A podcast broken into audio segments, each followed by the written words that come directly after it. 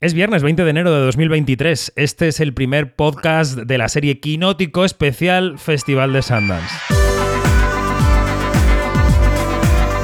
Quinótico, especial Festival de Sundance con David Martos. Quinótico.es.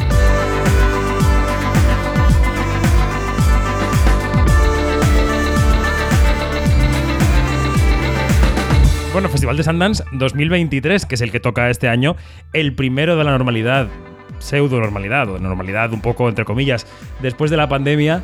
Y aquí están para hablar del festival Janina Pérez Arias y Dani Mantilla. Buenos días, ¿cómo estáis? Hola, muy muy buenos días. Pues encantados de, echarle el diente a Sundance. Claro que sí. Oye, eh, que yo. Mm, hay muchos podcasts en este nuevo quinótico. Yo tengo mucho lío, tengo mucha plancha. Mm, creo que este podcast de Sundance Dani, te voy a dejar a ti que lleves los mandos, ya grabáis vosotros y al final del festival me contáis qué tal. Vuelves y te contamos el palmarés y las cosas que no te puedes perder. Efectivamente. Bueno, sirve este capítulo inicial como para eh, abrir la boca de los oyentes, abrir la boca no, que abran boca los oyentes con el Festival de Sundance. Perdona, es que ha sido una semana muy dura de trabajo y aquí estamos grabando un podcast más. Eh, festival de Sundance 2023. Tú ayer en Quinótico, Dani, publicaste una guía de las 20 películas que no hay que perderse. Claro, igual aquí no nos da para repasar las 20, pero en general, hablemos de, pinta que tiene el festival. ¿Qué pinta tiene este Sundance 2023? Pues tiene buena pinta porque sobre todo es lo que decía, es una vuelta a la normalidad después de 2020, un año, recordemos que ganó todos los premios Coda, una película que se acabaría llevando el Oscar a Mejor Película un año más tarde. Y en 2021 eh, la gente estaba preparándose para irse a Sundance cuando de repente llegó una nueva ola del, coronavirus. No sé si os acordáis de esas, esos, mm, esa temporada de, olas, casi como de premios que vivimos durante dos años y se vieron obligados a cancelarlo eh, poco antes de empezar el festival. Aún así, Sundance diría que es el eh, festival del mundo que mejor se ha adaptado al online. Por ejemplo, le han explicado a todas las películas que tienen que mandar subtítulos para eh, sordos o para internacionales como nosotros, que tienen que eh, dejar que sus películas estén disponibles online. Y es lo que pasa y lo que permite que Jan y yo vayamos a seguir el festival desde Bremen y desde Madrid, sin tener que gastar los miles de dólares y coger una pulmonía. Bueno, porque tampoco lo paga Sundance, claro, porque si os lo pagara, bien que iríais para allá. Pero bueno, Yanni. Eh, bueno, absolutamente. a la nieve con esquijama. Eh, Yanni, ¿a ti qué pinta te da, qué, qué olorcillo general te da este Sundance? Bueno, mira, de verdad que ha sido arduo arduo, arduo em, ver qué, qué, películas, porque tenemos que sacarnos tickets antes, son unos, una eh, suerte de tickets eh, electrónicos. Entonces, tenemos que hacer una selección de los tickets. Este año no tenemos la, eh, lo que teníamos el año pasado, que solamente nos daban pase para 25 películas, em, lo cual era algo así como que, bueno, ok, 25, qué poquito, pero el tener la libertad de más de 25, pues así como que, como me dijo Dani, te veo muy ambiciosa. Y yo le dije, no, es ambición, es locura. Es un poco como pasa en Toronto, ¿no? Que es un parque temático del cine, que entras a un multiplex y puedes ver la película que quieras, ¿no? Eso. Y además es que Sundance es un eh, festival que cuida mucho lo internacional, 50% casi de la programación es de otros países que no son Estados Unidos y es de los grandes el que más apuesta por el cine documental porque tiene eh, los premios tanto para cine internacional como nacional de narrativa de ficción y de no ficción, así que veremos documentales como por ejemplo uno que ya está comprado por Apple, que es el de Michael J. Fox, que yo creo que a nivel mediático, el, si el año pasado el más importante eh, fue el de Diana, el de Sinead O'Connor o el de mm, eh, Bill Cosby. Este año tenemos, por ejemplo, a Little Richard y tenemos a Michael J. Fox. Que son dos nombres, pedazos de nombres industriales. Oye, em, hemos hablado ya de las tres películas españolas o con, producción española que van al festival, que son em, La Pecera, Slow y Mamacruz. Creo que Mama Cruz va a ser de lo primero que veáis, ¿no? En este festival. Janina. Eh, Mama Cruz, sí. Sí, sí, sí, exactamente. Te iba a contestar, Dani, porque es que la, hemos visto, mm, hemos visto que tenemos que ver eh, precisamente esa película de primero, porque claro, porque es, la representación española que tiene mm, también a una directora de origen venezolano. De Maracaibo, de Maracaibo, efectivamente. Y bueno, claro, es que eh, yo, por ejemplo, lo contaba ayer en Onda Cero, no justamente en la radio, cuando entraban las tres películas españolas del festival, y, que, que, es muy curioso, ¿no? Que son tres directoras, ninguna de nacionalidad española, o por lo menos de nacimiento española, y las tres representando al cine español en Sundance, que es una circunstancia, Dani, como, no sé, curiosa, ¿no? Sí, tenemos eh, productores españoles en todas las películas, pero es cierto que aquí eh, hay cineastas de Puerto Rico, de Lituania y de Venezuela, mm. que en el caso de mm, Patricia Ortega, con la que hemos hablado eh, y se ha publicado la entrevista estos días en Quinótico, ella hizo una película muy diferente en, en, su país, la primera, aunque también tenía que ver con el sexo, con la religión, y ahora se vino a España y ha estado trabajando con Olmo Figueredo y, con una película que yo creo que también huele a, Costa Española y a Málaga y que yo creo que se va a ver ahí pronto. Lo de Málaga yo también lo, intuyo. Eh, antes de pasar a los grandes nombres internacionales, que hay nombrazos en las películas, yo sé que Janina siempre tiene el ojo latino afinado así, que mira con ese ojillo a ver qué hay latino en Sundance. ¿Qué hay latino en Sundance, Yanni? ¿Qué hay que luego va a saltar durante el año que podamos eh, olisquear ahora ya en enero? Bueno, hay un bombazo que es la nueva película de, Maite Alberdi que ah. se llama The Eternal Memory.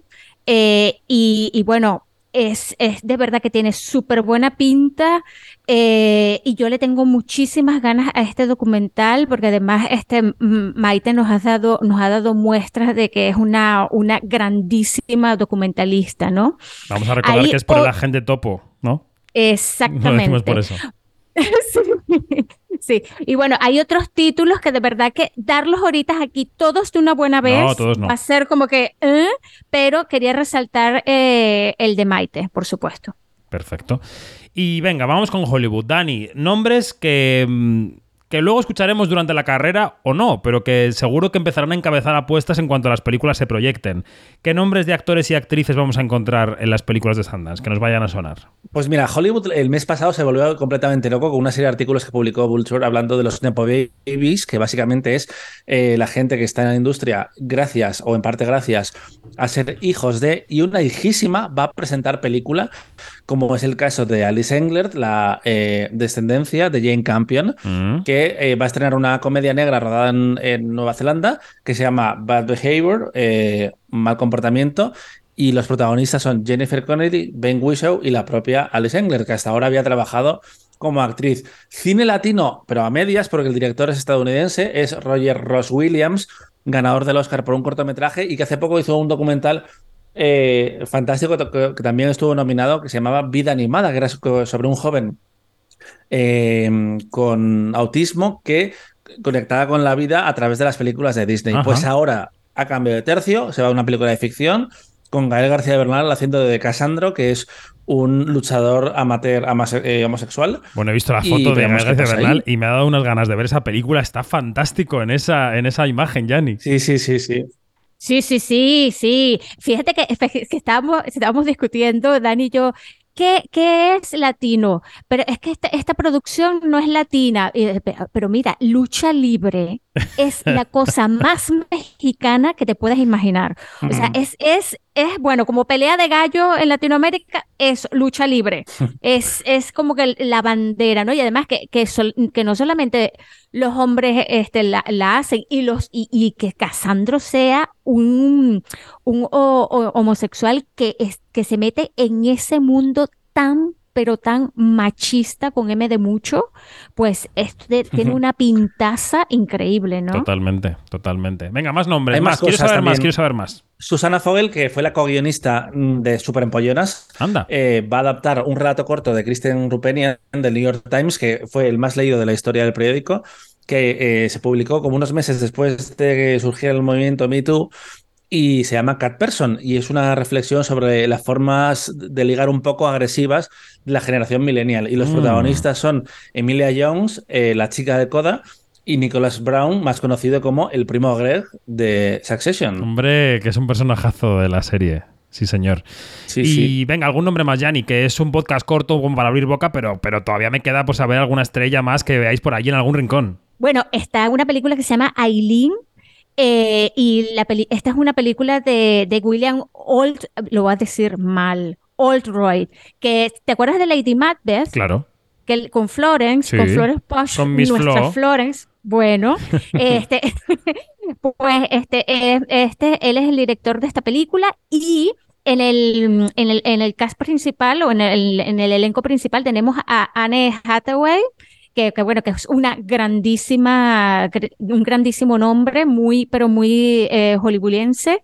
Y bueno, y está basada en una, en una novela de Otessa, lo voy a decir mal, Mosfeg, que, que bueno, que es una de estas, de estas eh, escritoras que está dando la talla, es una tipa súper joven y está, pero cada libro que saca es, eh, bueno, la pega, pues.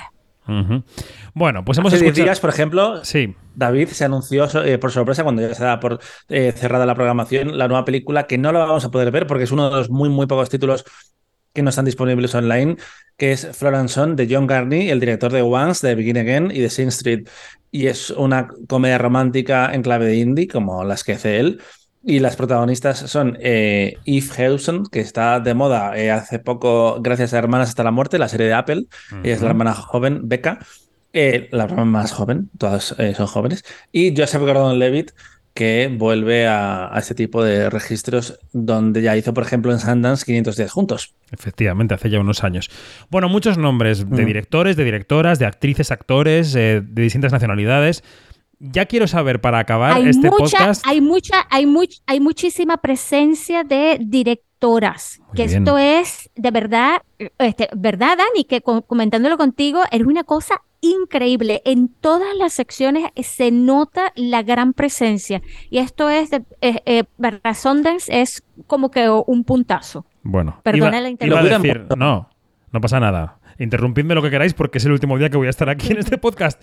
Em, iba a decir que, creo que es interesante para las oyentes y los oyentes que nos contéis cómo van a ser vuestros horarios, cómo va a ser el sistema por el que vais a ver películas. Yo no sé si tiene que ver el horario en el que podáis verlas con el horario americano, el de Utah, o van a estar abiertas las 24 horas y podéis verlas en España cuando queráis. Venga, Dani, ¿cómo va a ser tu... ¿Vas a dormir en algún momento o vas a ver películas 24 horas al día? Habrá que dormir, habrá que dormir para no dormirse durante las películas. Pero hay una cosa que se llama Mountain Time, que básicamente son ocho horas menos que en la península ibérica. eh, y a nosotros nos deja una cosa que es más o menos ventajosa, eh, que es que las películas se empiezan a colgar a partir de las 4 de la tarde, que tampoco está mal, puedes trabajar durante el día o hacer cosas y después ponerte a ver pelis.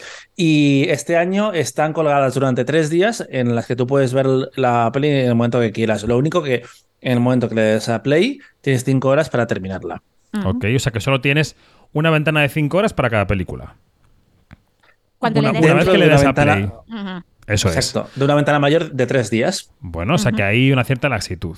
Perfecto. Entonces, Janina, en tu planning, para que se haga una idea una persona neófita en estos, en estas lides, en un día, ¿cuántas películas vas a ver? Ay, Dios. ¿O vas a ver de verdad, fragmentos de eh, películas para ir He picoteando? apuntado. No, no, no, no, no. Tú sabes que yo no hago eso. Mira, este, he apuntado muy alto. Cuatro o cinco películas. No sé si lo logre, pero ahí Eso es un estoy. festival de Cannes, claramente. Un festival de Cannes sin tener que escribir. Sin tener que escribir, claramente. ¿Y tú, Dani? Tal cual. Yo me he puesto cuatro de objetivo al día. Eh, he calculado con las ventanas cuando se estrenan, porque no llegan hasta el final del festival. Se acaban como el jueves, creo. O el miércoles de la semana que viene. Así que me he hecho un Excel en el que para coger las entradas me iba poniendo sección. Eh, mm, en plan notas, que es como eh, ¿por qué quiero verla? Eh, prioridad, eh, ¿cuándo puedo verla y cuándo se termina? Es decir, esto ya es un poco eh, pro. Pero bueno, nos sirvió la experiencia del año pasado donde sí que había que coger de los 25 tickets 10 que ver en directo. Lo tenías que coger Ah. en una ventana de tres horas durante la premier de la montaña, que eso está muy bien porque le daba más inmediatez, pero al mismo tiempo tenías que estar viendo películas. Igual empezar a la una de la mañana, la Mm. última del día. Pero bueno, de nuevo era, organiza- era organizarse, coger las horas de allí. Este año es más sencillo. A las 4 de la tarde empezamos a ver películas o podemos recuperar alguna que se nos haya escapado el día anterior. Bueno, me encanta lo de la premier de la montaña, parece un poco un ritual iniciático, pero todo bien. Eh, oye, pues a mí me encanta el cine y me encantan los festivales, sabéis que yo disfruto como un cochino en los festivales, pero escuchando esto, de que vais a estar pegados al ordenador durante todo el día, casi que me alegro de que seáis vosotros los que cubrís Sundance para Quinótico y yo me dedico a otras cosas. Eh, ya me contáis un poco, me hacéis selección y ya veo yo la que me interese. ¿Os parece? Perfecto. Nos parece. Bueno, pues Y una terminamos. cosa importante que sí, No, sé, esto para explicarlo, para que la gente lo, lo entienda desde casa, como decía eh, Yolanda Ramos en, en Paquitas Salas. Mañana se va a poder escuchar un podcast en el que vamos a hablar de Mama Cruz, porque es de las primeras películas que se levanta el embargo. En los podcasts no se dice mañana, se dice mañana con, con fecha, porque si lo escucha la gente mañana, mañana, pensará que es mañana, mañana, mañana. tienes razón. El sábado 21 vamos a hacer un podcast especial de Mama Cruz para eh, hablar de la película, de las cosas que nos han contado tanto Patricia Ortega como Kitty Mamber. Y ya en los siguientes días hablaremos del resto de la programación. ¿Por qué? Porque las pelis online no empiezan hasta el sábado a las 4 de la tarde. Ajá. Hora española, o sea, a las 8 de la mañana, hora de Utah. Hora española. Hora de la montaña. No montaña, exacto, montaña, no, eh, península sí. Lo he entendido un poco, al revés, pero todo bien. Va, no pasa nada. Pues ya ni nada, ni muy buen festival. Aquí seguimos para otros podcasts, porque este fin de semana tenemos también otros podcasts de películas, de categorías de los Goya, así que nos veremos por aquí. Pero con Sundance, particularmente, suerte al toro y a la montaña. Un beso. Gracias. Un abrazo. Adiós. Gracias.